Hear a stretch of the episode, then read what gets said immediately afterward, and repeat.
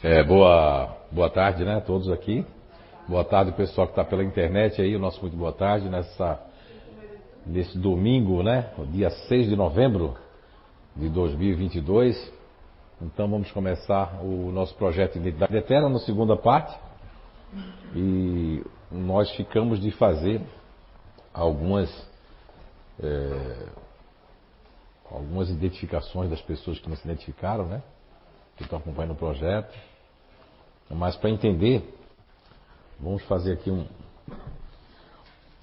uma recapitulação aqui. Acho que só tem esse aqui mesmo. Então nós temos três, não é? Vamos colocar aqui tipos de inteligência, né?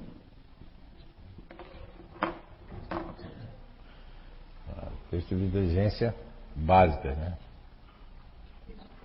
Que seria a inteligência, que praticamente ninguém fala sobre ela, inteligência ativa, a inteligência emocional e a inteligência racional. Só para recapitular, na questão 146. 146 de O Livro dos Espíritos, né?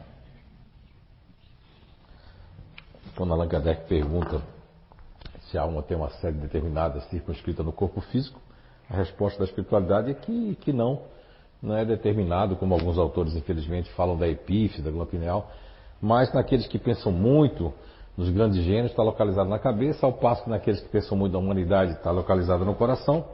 E aí Allan Kardec faz uma pergunta que é a 146A, como já falei várias vezes aqui, porque ele era uma pessoa que entendia muito de magnetismo, mesmerismo na época, então ele pergunta: o que dizer daqueles que citam a alma num centro vital? Aí a resposta da espiritualidade é que porque ali é o centro de todas as convergências. Então, fazendo um, uma análise com juntando com Sócrates, Sócrates falava do homem cabeça, homem peito, homem ventre, né?